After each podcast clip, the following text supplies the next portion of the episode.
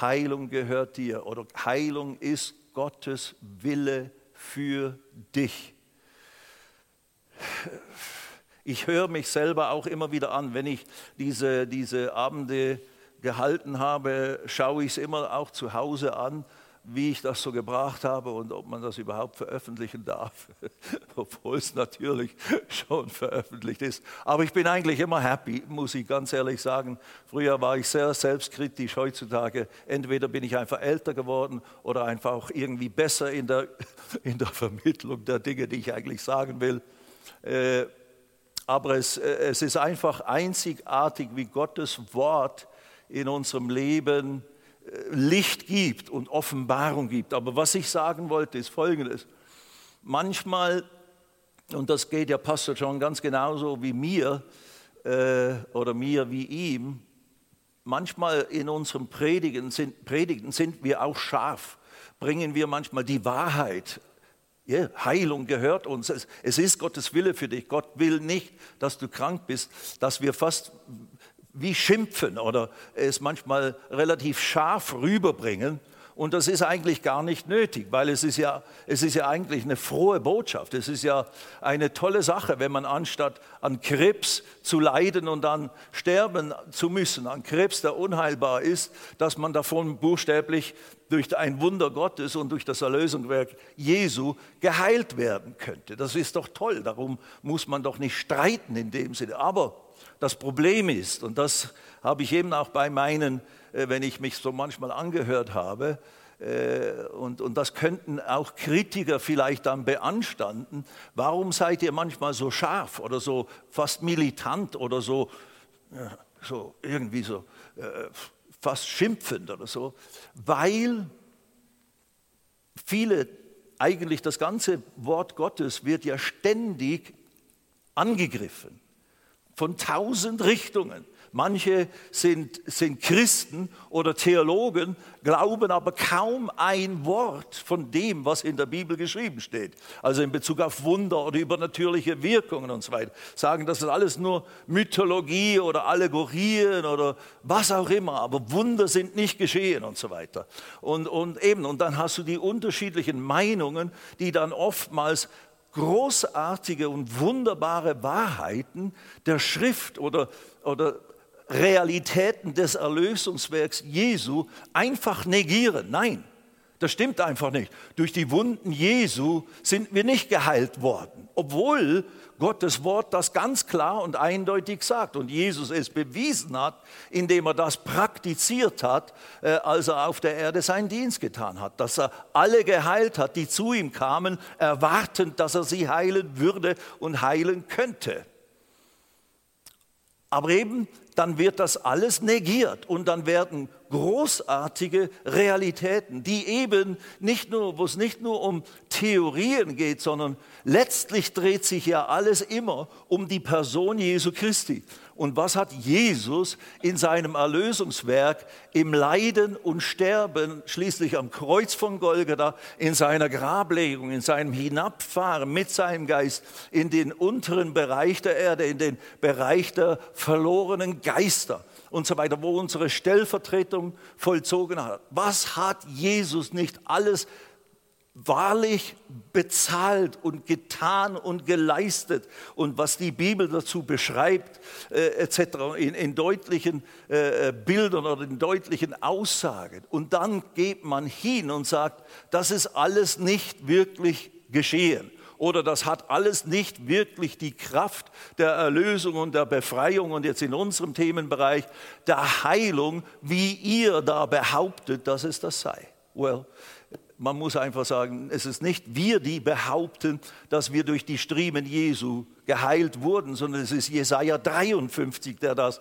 erstmalig ausgeführt hat. Und dann 1. Petrus, 2. Petrus in seinem Brief im Kapitel 2, Vers 24 wiederholt er diese Aussage als vollendete Tatsachen. Durch die Striemen Jesu sind wir geheilt worden. Vollendete Tatsache. Und eben, wie wir es ja lang und breit jetzt über die äh, verschiedenen Abende immer wieder verdeutlicht haben, an der Person Jesu, der das Wort Gottes im Fleisch offenbart ist, der Gott im Fleisch offenbart ist. Wer mich sieht, sieht den Vater. Ich tue nur das, was ich den Vater sehe, tun und so weiter und so fort. Und ich bin gekommen, den Willen Gottes zu erfüllen.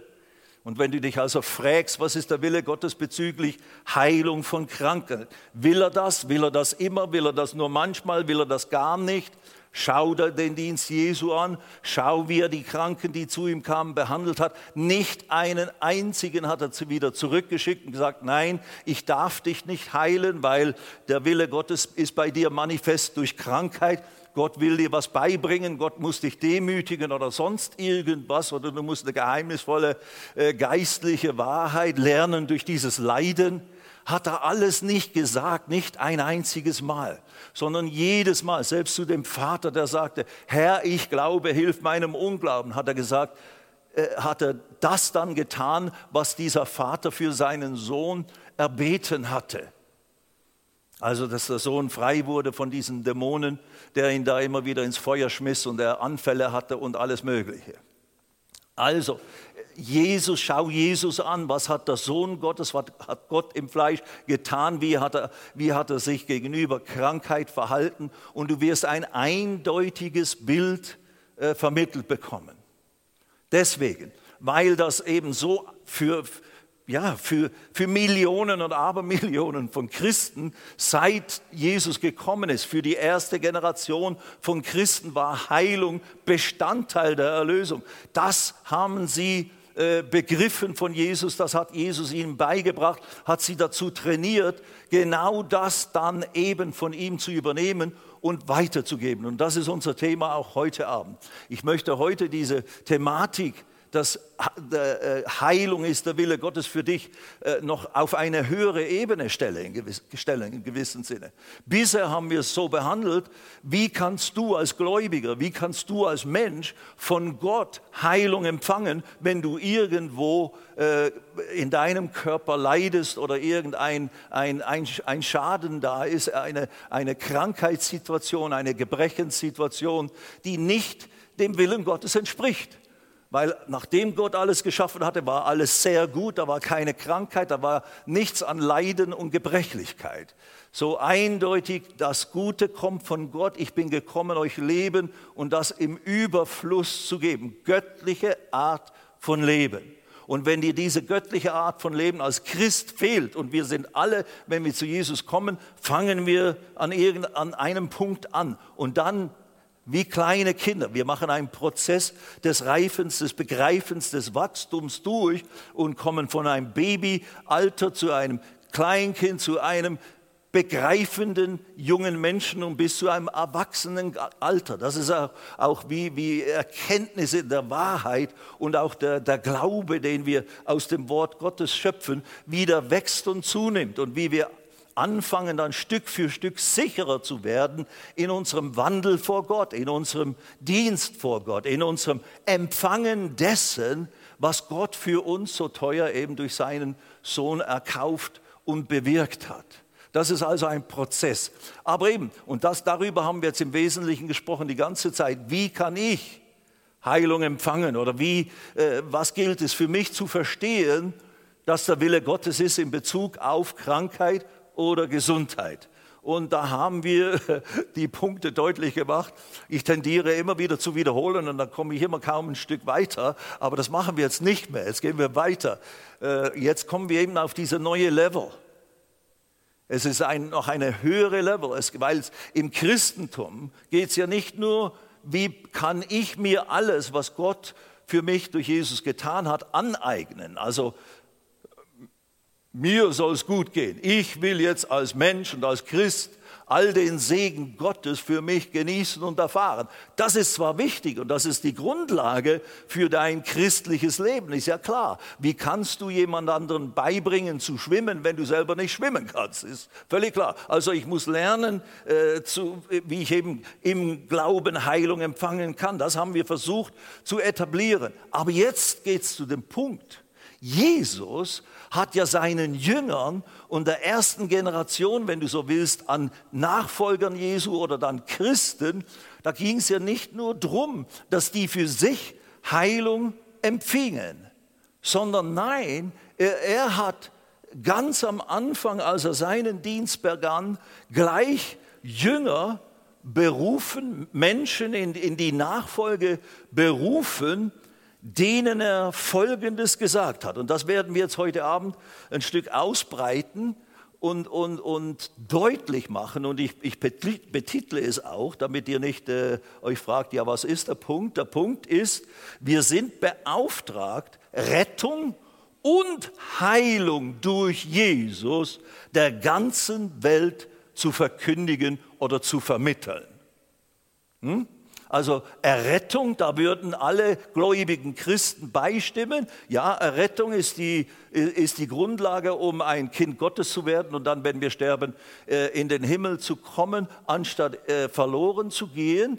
Ja, unbedingt Rettung durch Jesus sollen wir verkündigen.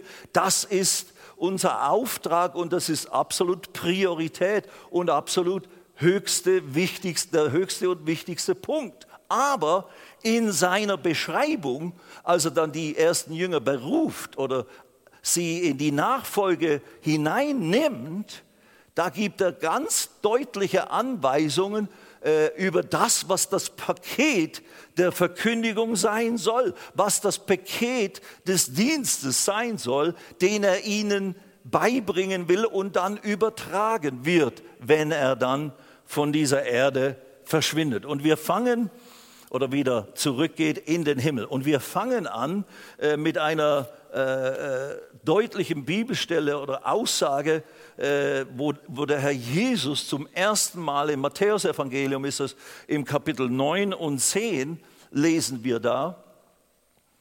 Da gibt er den, den Jüngern, den, die er, wir, wir gehen dann nochmals ein Stückchen zurück, aber wir fangen hier an hier gibt er ihnen, erteilt er ihnen das erste Mal den Auftrag hinzugehen und auch anderen Menschen das Evangelium des Reiches zu verkündigen und eben entsprechende Dinge zu tun. Und äh, wir gehen da äh, in Matthäus Kapitel 9 zu Vers 35 und dann bis in Kapitel 10, Vers 1 und so weiter und so fort. Und das sind natürlich einige ganz große äh, Aussagen, über die ich auch selber sehr oft predige oder äh, die verwende, in, in, in, wenn ich irgendwo Dienst tue äh, und so weiter. Aber hier äh, finden wir einfach eine fundamentale Feststellung über den Dienst Jesu und wie er dann seine ersten Jünger beauftragt, dasselbe zu tun. Matthäus 9:35, da lesen wir, und Jesus zog umher durch alle Städte und Dörfer und lehrte in ihren Synagogen und predigte das Evangelium des Reiches und heilte jede Krankheit und jedes Gebrechen. Wir könnten sagen, der Vers 35 ist, ist, der, ist eine Beschreibung des Dienstes Jesu und, und, und in dem Sinne, wie der Dienst Jesu ausgesehen hat und was dieser Dienst alles umfasst hat. Lass uns das nochmals kurz betrachten. Jesus, Jesus zog umher. Also Jesus blieb nicht an einem Ort und hat Leute ständig zu sich gerufen, sondern nein, er ging hin. Er zog umher. Wohin? In alle Städte und Dörfer. Was ist in Städten und Dörfern? Da wohnen Menschen. Ja, da sind die Menschen zu Hause. Also er ging dorthin, wo die Menschen sich befanden. Das ist ein Aspekt, ein wesentlicher Aspekt des Dienstes Jesu. Und wenn wir den Dienst Jesu nachahmen wollen, dann müssen wir die Leute nicht immer nur zu uns rufen. Das ist nichts verkehrt, das zu tun, sie zu uns nach Hause einzuladen oder sonst irgendwas oder in einen Gottesdienst. Ja, aber hier steht, Jesus ging umher. Jesus ging zu den Menschen hin. Geht hin in alle Welt, war ja auch der, ist ja auch der Missionsbefehl in Markus 16. Geht hin. Also wir müssen unsere Bequemlichkeit, unsere Zone verlassen, wo wir uns zu Hause fühlen oder wo wir in der Gemeinde sind und dann hinausgehen in alle Welt. Also Jesus hat das beispielhaft auch ausgelebt. Jesus zog umher durch alle Städte und Dörfer und lehrte in ihren Synagogen und predigte das Evangelium des Reiches. Also sein Dienst bestand aus Lehren und Predigen des Wortes Gottes, mal ganz pauschal gesagt. Hier heißt es das Evangelium des Reiches. Und was hat er weitergetan? Und, und das ist eben das, was uns natürlich insbesondere interessiert in der Thematik hier, und heilte jede Krankheit und jedes Gebrechen. Das haben wir auch letztes Mal und mehrere Abende schon äh, vorher auch immer wieder solche Aussagen deutlich gemacht. Jesus heilte jede Krankheit und jedes Gebrechen. Okay, also hier haben wir Jesus voll im Gange in seinem Dienst. Und dann der nächste Vers, Vers 36. Als er aber die Volksmengen sah, als diese Menschen in diesen Städten und Dörfern, zu denen er da ging, wurde er innerlich bewegt über sie. Luther übersetzt, es jammerte ihn ihrer. Es, es, sie jammerten ihn, sie haben ihn tief betroffen gemacht.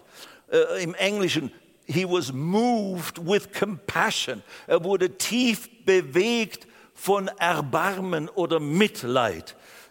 Ähm, äh, erfasste ihn, die Mengeübersetzung heißt, sagt, erfasste ihn tiefes Mitleid. Das ist also eine sehr starke Bewegung, die Jesus erfuhr, die hier beschrieben wird.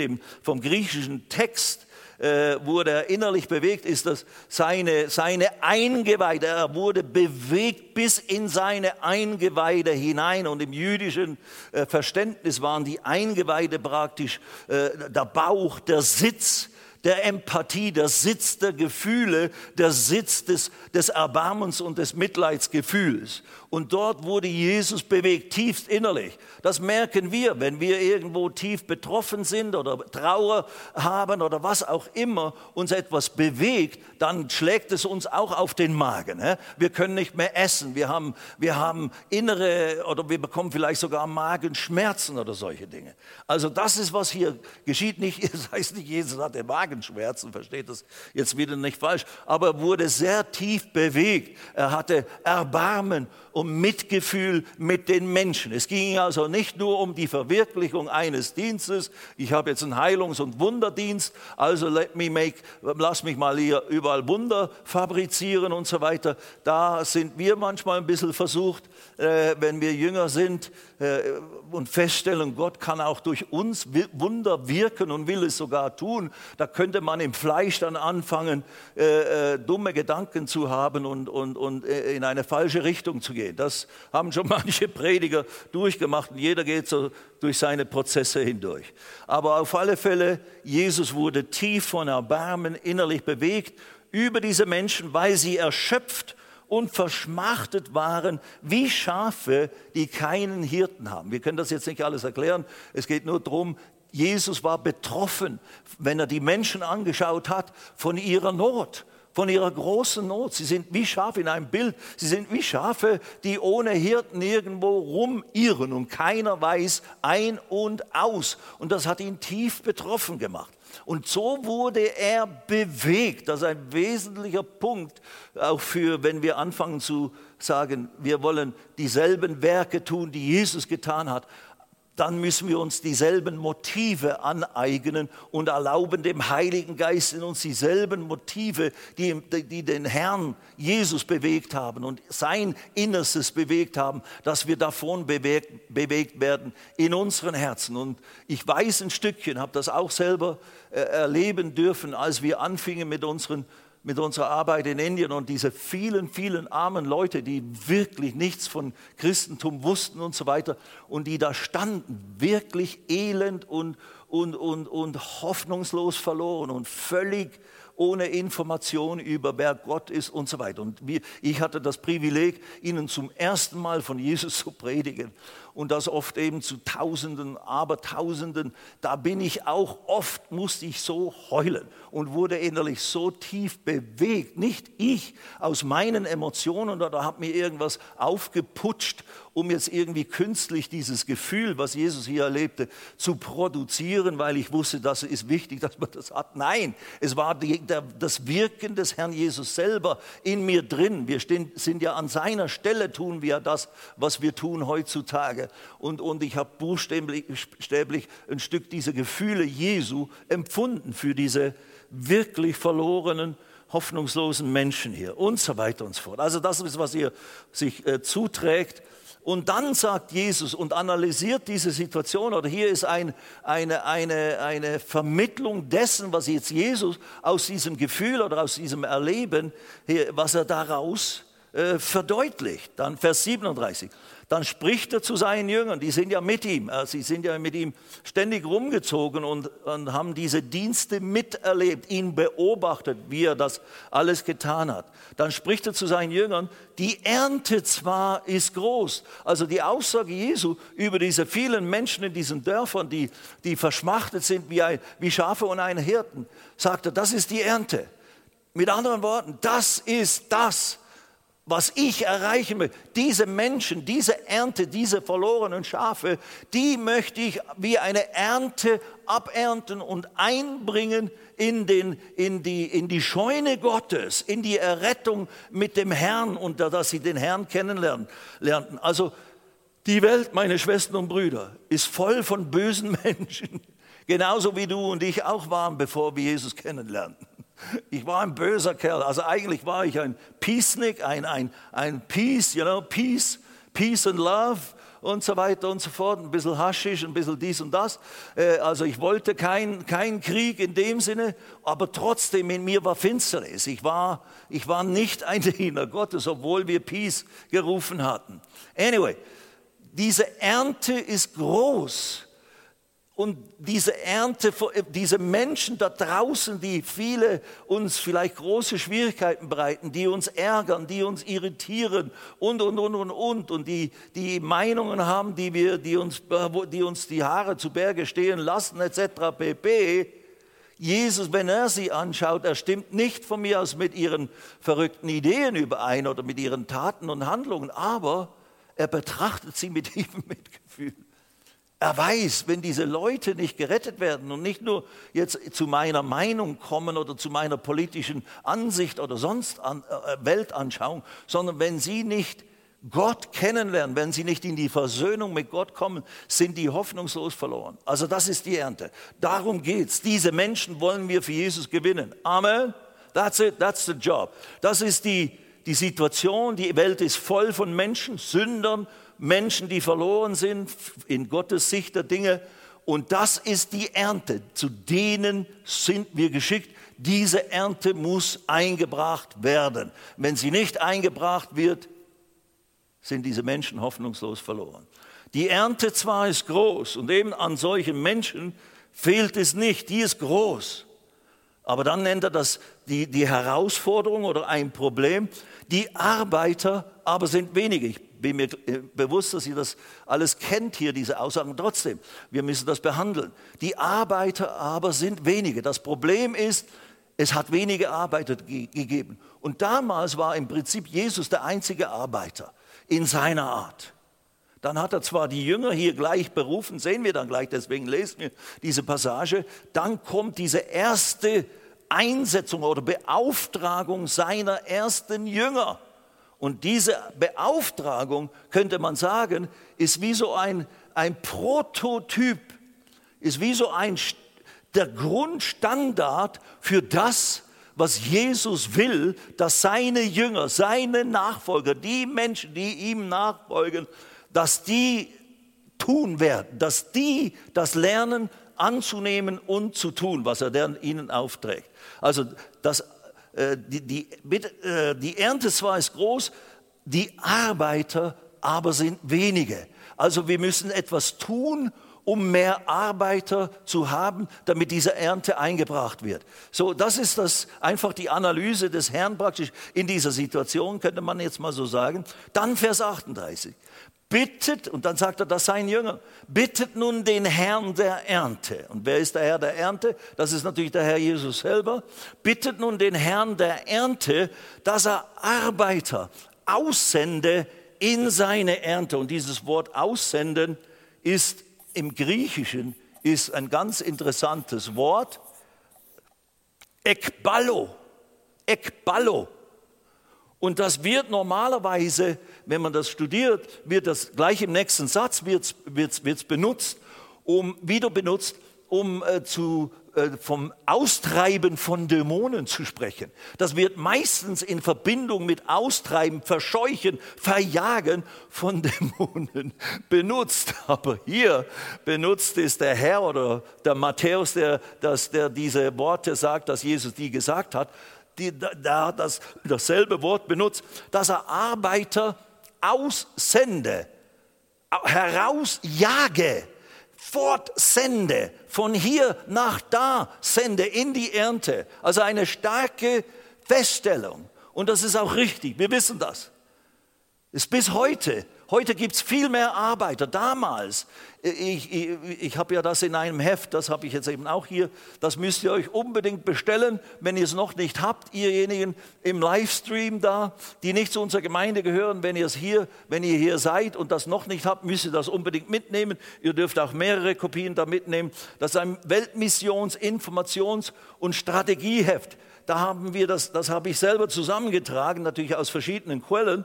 Äh, äh, wo, wo sind wir im Weltmissionsbefehl, in dem Auftrag, den der Herr uns vor 2000 Jahren gegeben hat, dass wir die ganze Welt erreichen sollen? Und dann hast du hier Statistiken und Grafiken, die dir zeigen, wie viele Menschen jetzt auf der Erde leben, wie es damals war. Damals man kann es nur schätzen, waren zwischen 2 und 400, 200 und 400 Millionen Menschen haben um, um das Jahr Null gelebt auf dieser Erde.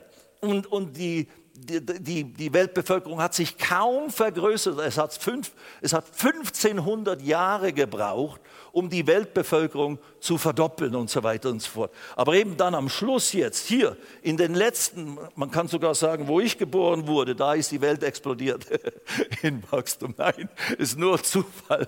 1950, da gab es, da wurde ich geboren, da gab es zweieinhalb Milliarden Menschen. 1950. Jetzt gibt es fast 8 Milliarden. Ich habe gestern nochmals nachgezählt, 7,9. Also im Internet geschaut. Die, die Popul World Population Clock, da gibt es ja so eine, so eine, da kannst du eingeben und dann hast du da, geht da pro Sekunde, schneller als eine Sekunde werden Leute geboren und sterben und so weiter und so fort. Wir sind fast bei 8 Milliarden. Also innerhalb meiner Lebenszeit hat sich die Weltbevölkerung mehr als verdreifacht. Und von Jesus bis Jahr 1500 hat es ja, es hat 1500 Jahre gebraucht, um zwei, von 200 oder 300 auf 500 bis 600 Millionen Menschen zu kommen und so weiter. Es ist eine Weltbevölkerungsexplosion. Anderes Thema, aber eine interessante Tatsache ist auch ein Zeichen der letzten Zeit. Wir haben jetzt eine Ernte Menschen, eine Menge an Menschen, die wir einbringen müssen als Ernte, die ist, fünf, man kann sagen, 35 bis 40 Mal so groß wie zu Zeiten der Urgemeinde. Wenn man das Jahrhundert nimmt, wo die ersten beiden vielleicht Generationen von Christen gelebt haben etc., da war das Verhältnis, da musste jeder Christ im Jahre 100 so schätzungsweise etwa ein Christ musste etwa sechs, äh, 360 äh, bis 400 Menschen erreichen. Jeder Christ, jeder, jeder wiedergeborene Christ musste 360 bis 400 Menschen erreichen und dann wäre der Missionsbefehl erfüllt gewesen. Heute, in unserer Zeit, wo wir äh, ein Mehrfaches mehr an, an, an, Weltbevölkerung haben, haben wir auch ein Mehrfaches mehr an Christen. Mindestens, ihr kennt die Zahlen, wenn ihr schon mal mich gehört habt, mindestens eine Milliarde wiedergeborene Christen, wahrscheinlich mehr. Über zwei Milliarden rechnen sich zum Christentum oder besuchen christliche Kirchen und so weiter und so fort. Aber wir sind ganz konservativ und sagen etwa, mindestens eine Milliarde sind wiedergeborenen Christen. Und wenn wir das jetzt eben mal ganz konservativ nehmen, wenn jeder von dieser eine Milliarde sieben andere Leute erreicht, ist die Welt erreicht. Es ist immer wieder umwerfend, diese, diese Realität. Wir müssen also viel weniger eigentlich jeder Einzelne leisten, um den Missionsbefehl in unserer Zeit zu erfüllen. Und wir haben Möglichkeiten zur Verfügung von denen, die nicht mal geträumt haben. Wir können reisen, wir haben Medien zur Verfügung, wir haben Geld zur Verfügung, wir haben äh, Kommunikationsmöglichkeiten unglaublich. Es ist ein leichtes, rein rechnerisch gesehen, die Welt zu erreichen. Und es ist dem Herrn total ernst mit dieser Sache und dass wir, jeder von uns, in seiner Weise, in, in, in, im aktiven Sinn in diesem Werk, in diesem Rettungswerk des Herrn betätigt sind. Sei es, dass wir beten und, und, und Leute senden mit unseren Gaben und so weiter. Sei es, dass wir selber gehen. Eben das eine schließt immer das andere nicht aus. Aber nicht jeder kann immer alles hier verlassen und in fremde Länder reisen. Aber du kannst trotzdem unter deinen Arbeitskollegen, in deiner Nachbarschaft, in deiner Stadt, in deinem Dorf Licht sein für Jesus, Zeuge sein für Jesus. That's the job. Ja? Darum geht's. Okay, also jetzt bin ich natürlich bei meinem Thema. Wenn ihr mehr darüber wissen wollt, bestellt euch dieses Heftchen, wir schicken es euch gerne zu oder auch mehrere, dass du sie in deiner Gemeinde verteilen kannst. Es ist wirklich äh, absolut gut und ich kenne nichts Besseres im deutschen Sprachraum, muss ich ganz klar sagen. Äh, ich kenne keinen, der das, das alles zusammengestellt hat. Okay, also die erste Antwort, die Jesus selber gibt, wie wir dieser Herausforderung, alle Menschen zu erreichen, begegnen, ist, bittet nun den Herrn der Ernte, dass er Arbeiter aussende in seine Ernte. Also Gebet für Arbeiter ist ein wesentlicher Bestandteil für Weltmission. Okay, und eben wir, das Bild ist Ekballo dass, dass er seine Kinder, seine Leute hinaus sendet, hinausjagt, was hinaus treibt in die Ernte. In Jesus' Name, Vater.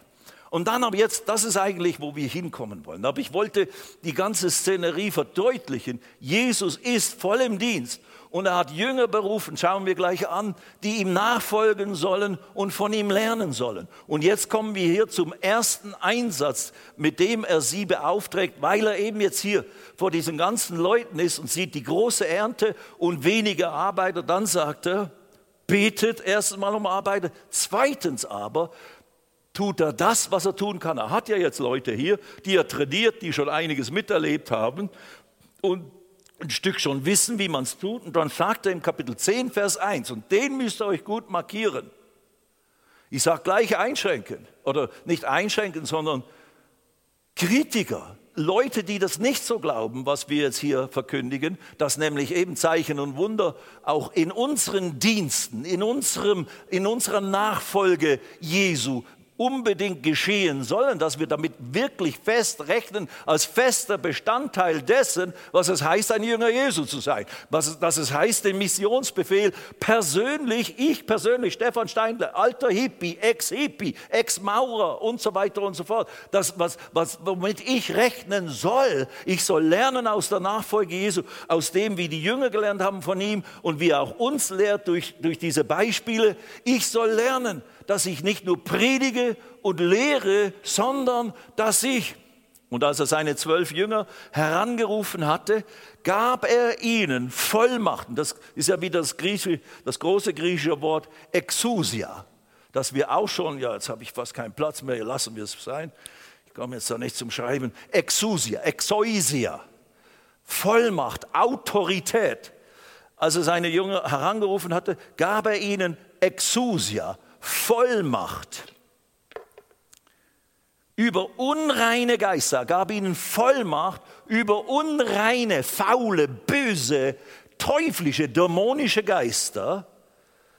Ich, ich, ich, ich äh, gebe euch die Färbungen des Wortes, weil ich jeweils oft diese Worte im Griechischen nachschaue, was sie äh, genau bedeuten. Über unreine, böse, faule, äh, Geister, teuflische, dämonische Geister, er gab ihnen Vollmacht, sie auszutreiben, Ekballo wieder, sie fortzujagen, aus dem Leben von Menschen fortzujagen.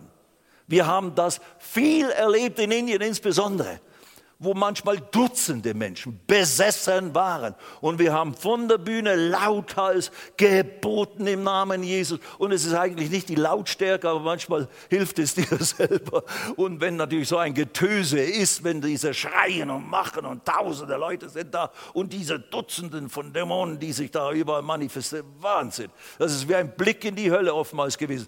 Dann haben wir geboten im Namen Jesus fahret aus. Und ich wusste, ich tue das nicht in meiner Kraft. Es ist nicht meine emotionelle Kraft. Es ist nicht meine physische Kraft. Es ist nicht die Lautstärke meiner Stimme, sondern im Namen Jesu.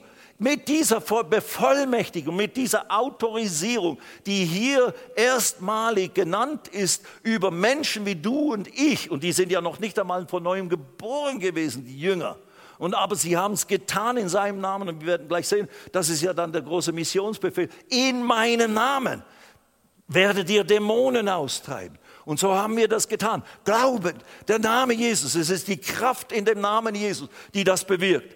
Und ja, er gab ihnen Vollmacht, über unreine Geister sie auszutreiben. Und jetzt hört ihr das an. Das ist jetzt wieder unser Thema von heute Abend. Und jede Krankheit und jedes Gebrechen zu heilen. Das ist eine Revolution. Und das ist so revolutionär, diese Aussage, dass wir es heute nicht mehr glauben können. Und eben viele Theologen, äh, meistens aus dem evangelikalen Bereich, nicht aus dem charismatischen Bereich, weil wir rechnen mit der Kraft des Heiligen Geistes und mit diesen Gaben des Geistes und eben mit dieser geistlichen Bevollmächtigung. Wir verstehen das. Aber oftmals, und das sage ich mit Respekt zu meinen evangelikalen Geschwistern, ich habe auch dazu gehört, ich habe das auch eine Zeit lang nicht gewusst und nicht geglaubt dementsprechend, weil ich nie darüber gelehrt wurde und es nie für mich so begriffen habe, obwohl ich es gelesen habe in der Bibel. Und natürlich ich in meiner simplen Neigung als Ex- Hippie, der selber Dämonenerfahrungen gemacht hatte, der besessen war von einem bösen Geist. Ich war für diese Dinge sehr offen, aber ich habe halt keine Hilfe bekommen, das wirklich zu glauben und wirklich zu wissen und zu verstehen. Wie kann ich als Jünger Jesu jetzt im Leben von anderen Menschen Dämonen austreiben und so weiter? Aber das gehört ganz grundsätzlich zu dieser grundsätzlichen, äh, äh, wie soll ich sagen, Sendung des Herrn Jesus an seine ersten zwölf Apostel. Das ist oft der Einwand. Ja, das waren die, die, die zwölf Apostel des Lammes, die auch in der Offenbarung genannt sind, die besondere Throne bekommen werden. Völlig richtig, stimme ich völlig bei. Nur, du wirst sehen, es gibt 70 andere in Lukas Kapitel 10, Vers 1. Da ruft der Herr 70 andere namenlose Jünger, die nicht spezifisch benannt, benannt werden und gibt ihm im Prinzip dieselbe Ausstattung wie hier diesen zwölf Aposteln, die wir namentlich äh, vermittelt bekommen. Aber ich sage es so, ganz gleich wie die Kritik ist, Dort, wo diese Dinge geglaubt werden und natürlich auch schlüssig von der, von der restlichen Schrift abgedeckt sind und verstanden werden und sie werden praktiziert im Leben oder Dienst eines Nachfolgers Jesu. Und du musst kein Pastor sein, du musst kein Prediger sein, du musst kein Theologe sein, um das begreifen zu können, sondern einfach ein simpler, gläubiger Nachfolger von Jesus. Und dann kannst du genau das, weil das waren die Jünger hier, die sind ja nicht in einer theologischen Hochschule gewesen, gewesen. Sie waren in der, in der Jüngerschaftsschule von Jesus für drei Jahre. Ja, waren sie. Aber hier waren sie noch mittendrin. Und haben eben erst gelernt und erst erstmalig das erfahren und es aber einfach gehorsam getan, was der Herr ihnen aufgetragen hat. Und siehe da, jede Krankheit und jedes Gebrechen zu heilen. Also in diesem beispielhaften, man könnte fast sagen, äh, äh, äh, prototyphaften äh, auf Beauftragung Jesu da im Leben der ersten Jünger, da, da sehen wir, dass diese, diese Bevollmächtigung durch Jesus erteilt, allen erteilt wurde, nicht nur zu predigen und zu lehren und, oder das Reich Gottes zu verkündigen, sondern eben auch Dämonen auszutreiben und alle Krankheiten und alle Gebrechen zu heilen. That's it. Das steht mal einfach mal so da. Wie gesagt, Manche äh, bestreiten das ja, das ist eben nur für die zwölf Apostel gewesen. Well, das werden wir jetzt in der weiteren äh, Darstellung deutlich widerlegen. Lass uns da mal jetzt zu Johannes Kapitel 4, 14 gehen. Johannes 14. Auch wieder, das haben wir auch schon mehrmals hier gelesen, aber wir müssen immer wieder diese großen Bibelstellen, Wahrheiten in der Schrift verdeutlichen, damit wir es anfangen zu glauben und nicht nur, ja, ich kenne den und ja, schön wär's. Wahrlich, wahrlich, 14, 12. Wahrlich, Jesus spricht, Wahrlich, wahrlich, ich sage euch, und das ist Amin, Amin, das ist wie, wie zwei Ausrufezeichen zu dem, was er jetzt sagen wird, eine, eine Gesetzmäßigkeit, die er hier vermittelt, eine wichtige Wahrheit. Ich sage euch, wer an mich glaubt, Frage, wer glaubt an Jesus hier drin? Wer glaubt an Jesus als seinen Retter und Herrn? Amen. Okay, du bist gemeint. Und alle anderen im Livestream und alle Gläubigen auf dieser Erde, die Jesus zu ihrem Retter und Herrn gemacht haben. Im Prinzip, ob das heute war, heute Morgen hast du ihn aufgenommen zum ersten Mal, gilt für dich. Oder ob es vor 50 Jahren war, wie ich, gilt für mich auch.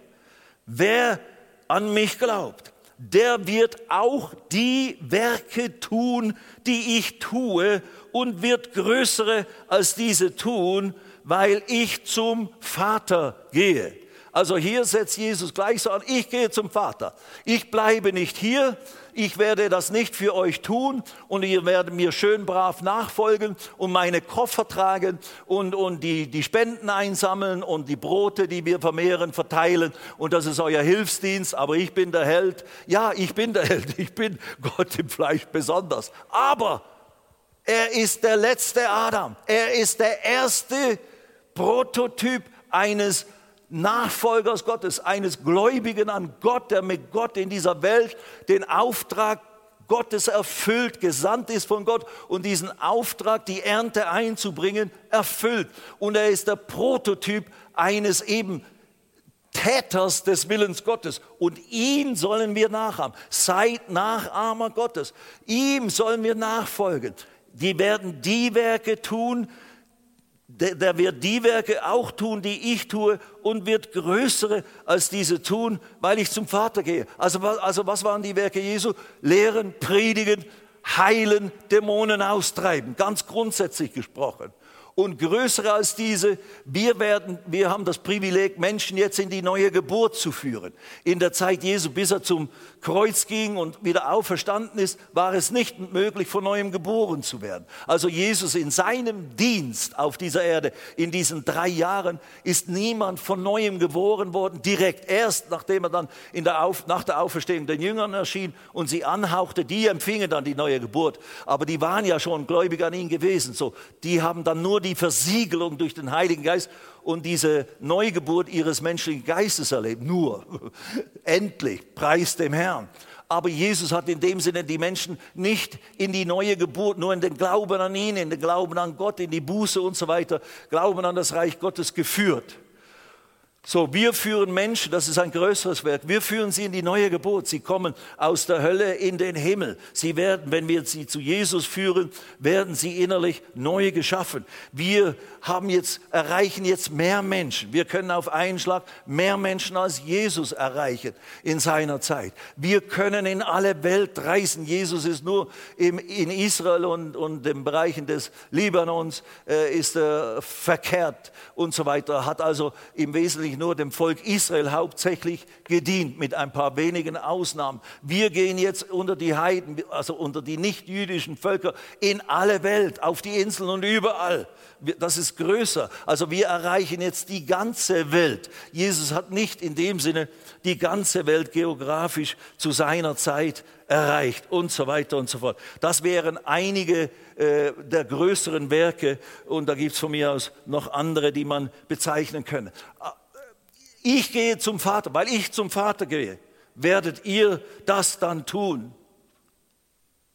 Was heißt das? Nichts anderes als was Paulus dann im 2. Korinther 5, Vers 20 sagt. Seid ihr noch alle da heute Abend? Hallo? Halleluja. 2. Korinther Kapitel 5, Vers 20. Das ist diese große Passage mit, ist jemand in Christus, so ist eine neue Schöpfung etc. Und dann heißt es in Vers 20, so sind wir nun Gesandte oder Botschafter an der Stelle von Christi, an Christi Stadt, indem Gott gleichsam durch uns ermahnt. Wir bitten für Christus oder an der Stelle von Jesus Christus, kannst du sagen, lasst euch versöhnen mit Gott. Also du und ich, wir sind nicht nur eben so hypothetisch berufen, wir, die werden die, diejenigen, die an mich glauben, werden die Werke tun, die ich tue und noch größer als diese. Und wir alle oder viele von uns sagen, ja, ja, das sind die von mir aus die Evangelisten wie der Reinhard oder wie äh, was auch immer. Wir, wir disqualifizieren uns oft daraus. Nein, nein, nein. Liebe Schwestern, liebe Brüder, disqualifiziere dich nicht mehr daraus. Ganz gleich, wer du bist. Ganz gleich, wie viele in dem Sinne Baustellen du noch in deinem eigenen Leben vorfindest.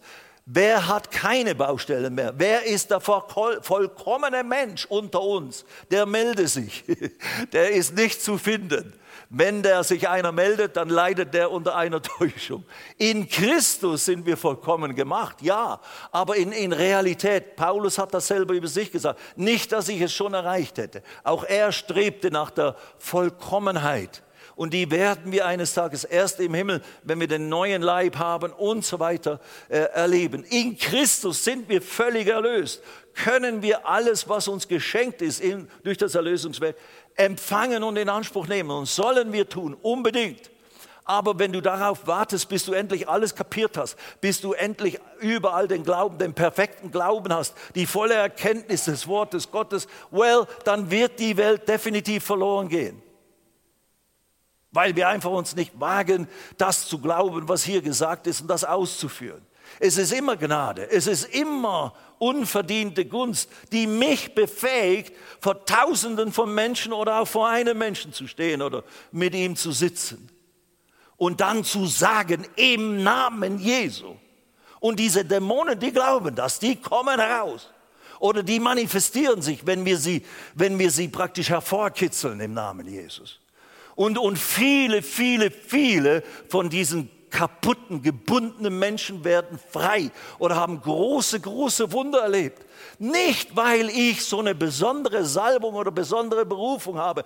Ja, es gibt das auch. Ich bin ein Evangelist. Da ist die Gabe von mir aus oder die Berufung eines Evangelisten ist auf mir drauf. Das will ich nicht in Frage stellen. Und da kommen oft Begleiterscheinungen. Aber man kann das erleben, ohne zum Evangelisten berufen zu sein oder ohne mit den Gaben des, der Heilungen äh, äh ausgestattet zu sein oder dem Wort der Erkenntnis oder was auch immer. Äh, für übernatürliche Manifestationen der Heilige Geist uns auch gibt in unserem Dienst, um den Menschen zu dienen.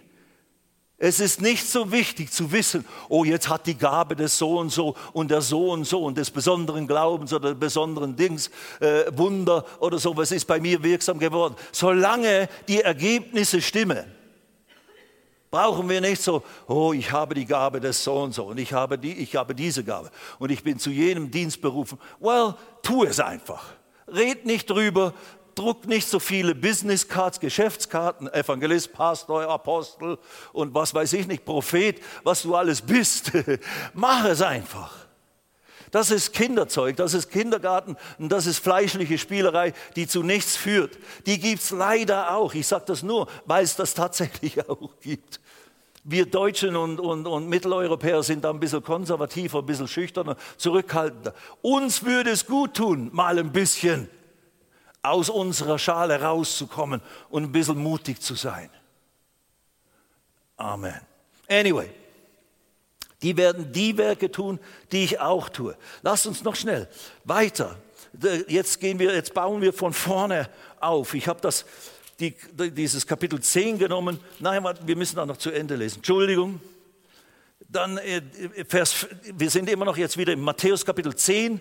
Also, äh, als er seine zwölf Jünger herangerufen hat, gab er ihnen Vollmacht über unreine Geister, sie auszutreiben und jede Krankheit und jedes Gebrechen zu heilen. Und dann werden die Namen genannt von den zwölf Aposteln. und dann Vers 5, diese zwölf sandte Jesus aus.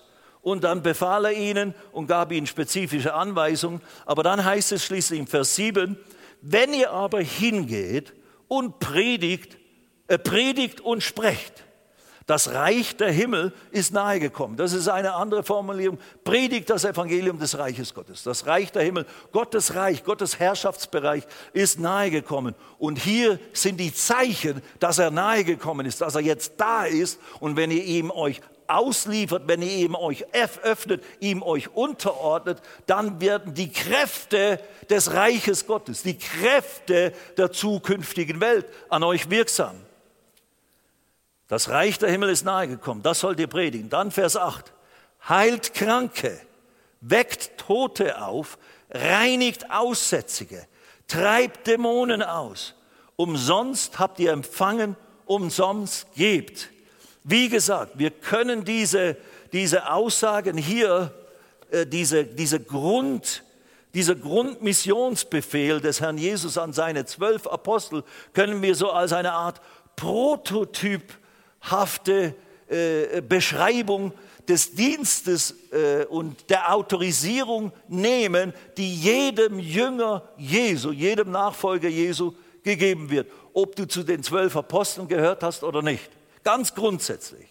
Und das können wir, wie gesagt, mit dem Wort Gottes weiter beweisen. Wir werden nicht alles schaffen heute Abend, aber das soll uns mal soweit reichen. Jetzt gehen wir noch schnell zu Matthäus Kapitel 4. Auch die wenn ihr mich schon mal in diesem Bereich gehört habt, habe ich auch schon hier erwähnt. Matthäus 4, da fängt Jesus seinen Dienst an. Im Vers 17, von da an begann Jesus zu predigen und zu sagen, tut Buße, denn das Reich der Himmel ist nahe gekommen. Und dann, was tut er als nächstes? Als er aber am See von Galiläa entlang ging, sah er zwei Brüder, Simon genannt Petrus und Andreas, seinen Bruder, die ein Netz in den See warfen, denn sie waren Fischer. Und er sprach zu ihnen, Vers 19, kommt mir nach und ich werde euch zu Menschenfischern machen. Also hier ist die grundsätzliche Berufung in die Jüngerschaft Jesu an seine ersten Jünger. Und dann sehen wir beruft er mehrere und eben dann kommt diese Stelle dann in, Matthäus 10, die wir jetzt gerade gelesen haben, wo er dann diese Jünger, die jetzt einige Zeit dann mit ihm gegangen sind, trainiert hat und ihnen dann diesen Auftrag gibt, wie wir ihn gerade gelesen haben. Aber hier sehen wir einfach, er beruft diese Jünger in die Nachfolge. Er will sie zu Menschenfischern machen, zu solchen Menschen machen, die Menschen fischen, die nach Menschen fangen. Oder die, anders gesagt, nach dem Bild in Matthäus 9, die die Ernte der verlorenen Schafe einbringen. Und diese Ernte und diese Menschenfischerei, die geschieht eben nicht nur durch die Verkündigung der Wahrheit, das ist ein wesentlicher und grundsätzlicher Faktor, die, das Evangelium muss verkündigt werden, aber die geschieht eben auch mit der Ausstattung, mit der Heilung von Kranken, mit der Begleiterscheinung, dass wir Dämonen aus besessenen Leuten austreiben. Da müsste man natürlich jetzt noch vieles lehren dazu. Das ist jetzt nicht der Zeitpunkt, es geht jetzt nicht um die Details, aber es geht um die grundsätzlichen Aussagen. Du als Schwester, als Nachfolgerin Jesu, du als Bruder, als Nachfolger Jesu, als Gläubiger an Jesus, du bist berufen und Jesus sagte in Bezug auf dich und mich und uns alle, du, du sollst dieselben Werke tun, die Jesus getan hat und sogar größere als diese. Folge mir nach, ich mache dich zu einem Menschenfischer. Wenn du Jesus nachfolgst, wirst du zu einem Menschenfischer ausgebildet. Und Menschenfischer, wie das aussieht, schau den Dienst Jesu an. Er hat gepredigt, er hat gelehrt, er hat geheilt, er hat befreit. Und er ist umhergegangen wo Menschen waren, die keine Orientierung hatten, die verloren waren, die nicht in, auf dem Weg in den Himmel waren, die nicht wussten, was sie tun könnten, um gerettet zu werden, die nicht wussten, dass sie auf dem Weg in die Hölle sind, wenn sie so sterben würden. Darum geht es, Freunde. Es geht nicht nur darum, treu in einer Gemeinde zu sein, Ortsgemeinde, und da treu seinen Dienst zu versehen, das ist gut, das kann Bestandteil dieses Ganzen sein. Das ist aber nur ein, eigentlich ein unterer Teil. Das ist nur Beiwerk. Der eigentliche Dienst ist, geht hin in alle Welt. Predigt das Evangelium allen Menschen. Ich will dich zu einem Menschenfischer machen.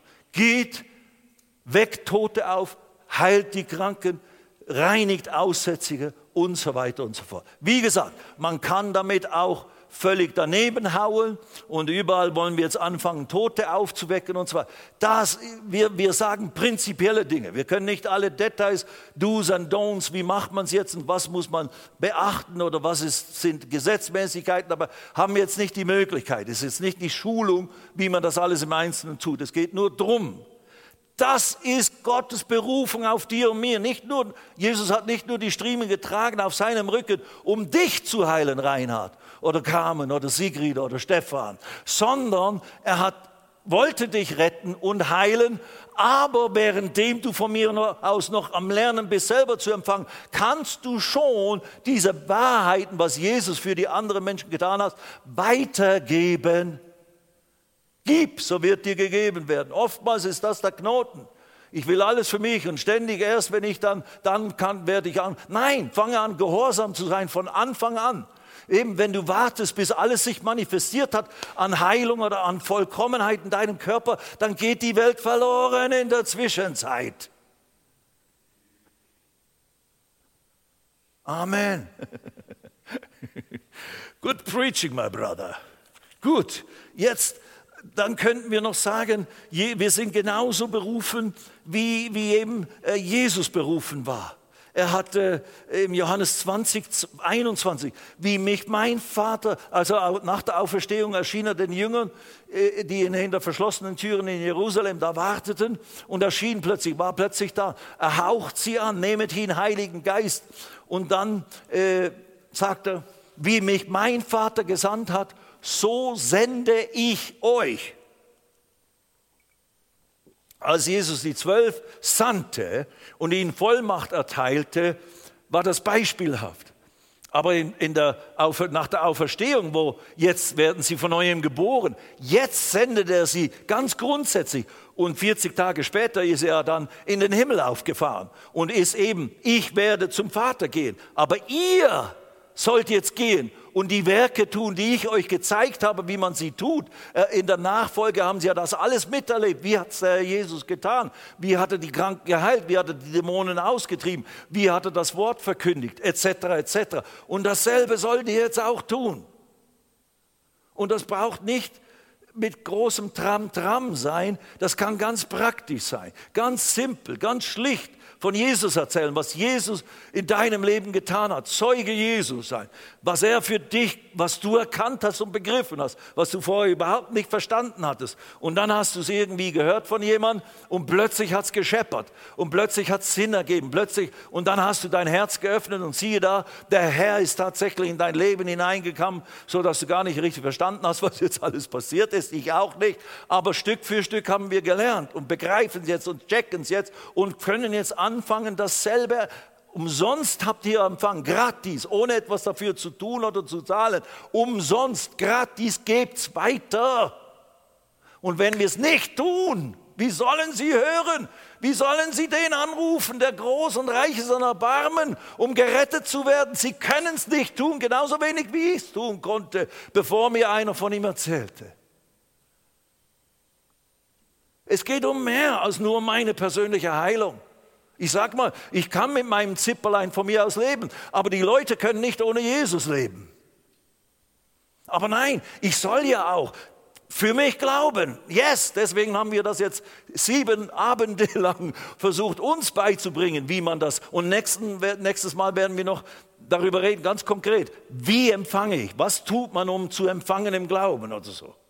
Aber eben, höher als selber zu empfangen in dem Sinne und selber geheilt zu werden und dann ist alles gut. Nein, ja, das soll sein. Aber du sollst Heilung predigen, Rainer. Du sollst Heilung den Menschen bringen. Erlösung von Schmerzen, von Krankheit, von Gebrechlichkeit. Im Namen Jesus. Nicht durch deine Heiligkeit, nicht durch deine Geistlichkeit, nicht durch deine guten Werke, so haben sie Apostel gesagt, als sie den Lahmen an der Pforte geheilt hatten, äh, hatten im, im, im Tempel in Jerusalem.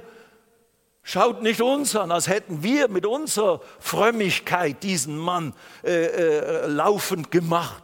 Es ist der Name Jesus und Glaube an diesen Namen, der diesen Mann heil gemacht hat vor euch allen. That's it. Und das ist auch, das nimmt den ganzen Druck von dir weg. Wirklich. Als ich begriff, es ist die Kraft der Botschaft, der, der Botschaft von Jesus, wer ist, was er getan hat, die wir verkündigen müssen, den Menschen nahebringen müssen. Auch eben, ich habe es persönlich erfahren, es ist nicht eine Religion, es ist nicht irgendwie Gesetzlichkeit, nein, es ist eine persönliche Beziehung zu dem Schöpfer des Himmels und der Erde, der dich liebt von ganzem Herzen, der mit dir in eine persönliche Beziehung treten will. Und der möchte dir begegnen mit seiner Kraft und dich auf aufrichten und heilen und alle Jochs und alle Gebundenheiten und alle äh, äh, Depressionen und alle Druck auf dir lösen und brechen, die Jochs brechen, pulverisieren, damit du frei sein kannst, ihm auch zu dienen und rumzujubeln im Namen des Herrn. Halleluja. Amen. Ich bin doch nichts Besseres als vor, vor, vor 50 Jahren, wo ich Jesus gerade aufgenommen habe. Ich weiß nur ein bisschen mehr inzwischen und ich kann mich ein bisschen besser äh, ausdrücken und verhalten etc. Und diese Dinge eben äh, von mir aus auch anderen beibringen oder so. Anyway, wie mich mein Vater gesandt hat, so sende ich euch. Aha, es ist jetzt schon minus fünf. Jetzt gehen wir noch schnell. Matthäus 28. Halleluja. Noch schnell, Matthäus 28, Vers 18. Da ist der Missionsbefehl von via Matthäus.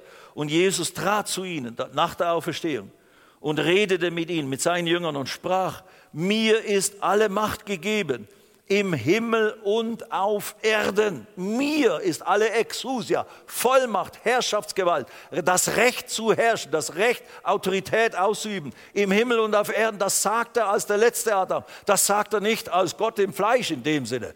Das sagt er als Mensch, als Mensch, der der die Erlösung vollzogen hat, als Gott im Fleisch, der jetzt wieder als Mensch auftaucht mir als Mensch, mir, dem letzten Adam, ist die, ich habe diese Autorität, die ihr abgegeben hattet im Garten Eden, die habe ich wieder zurückgeholt.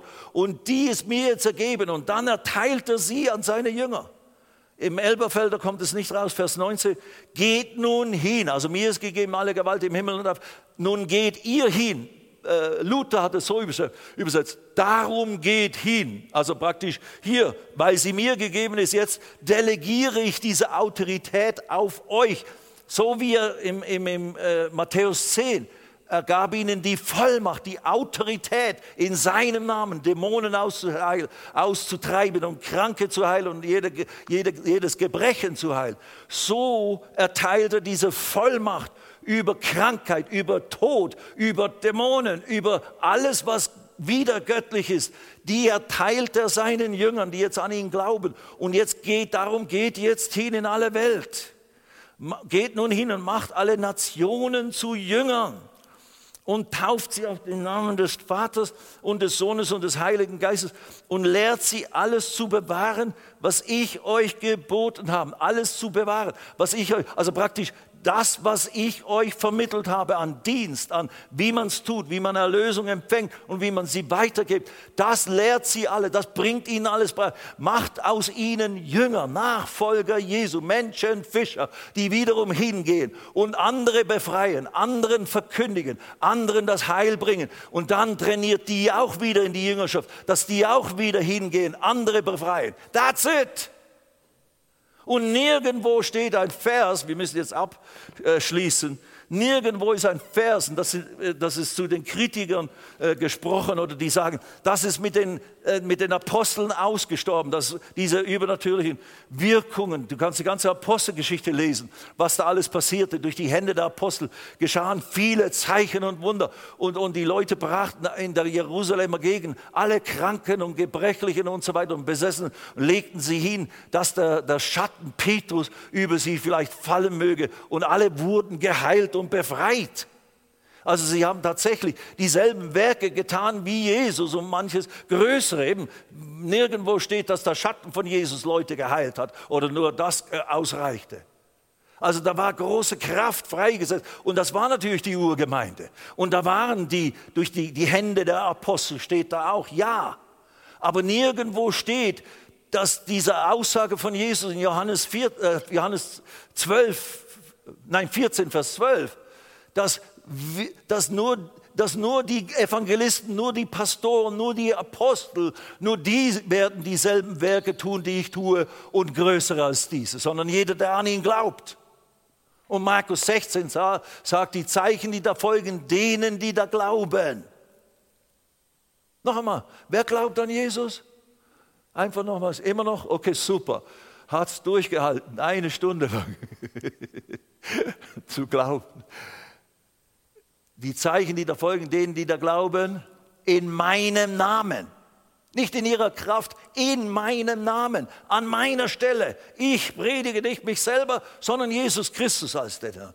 In meinem Namen werden sie Dämonen austreiben. Dies, das und jenes. Und Kranken werden sie oder Schwachen werden sie die Hände auflegen und die werden genesen. Und sie gingen hin und verkündigten das Wort und der Herr bestätigte sein Wort mit den mitfolgenden Zeichen. Halleluja. Wir sind berufen, nicht nur privilegiert, Heilung zu empfangen. Das ist ja Gnade. Wir verdienen nicht, dass wir geheilt werden können, nachdem wir unser Leben kaputt gemacht haben oder durch Schicksal irgendwie etwas über uns gekommen ist, worauf wir keinen Einfluss hatten wir, äh, wir verdienen sie, wir verdienen vernichtet zu werden, weil wir alle Sünder sind, weil wir, weil wir gegen Gott sündigen und gesündigt haben. Aber in seiner Gnade hat er uns alles zur Verfügung gestellt und schenkt es uns. Und jetzt benutzt er uns unvollkommene Menschen, um dieses Heil, ewiges Heil und auch Heil bezüglich Heilung, Befreiung an Menschen in dieser Welt zu bringen die ohne Jesus hoffnungslos verloren sind.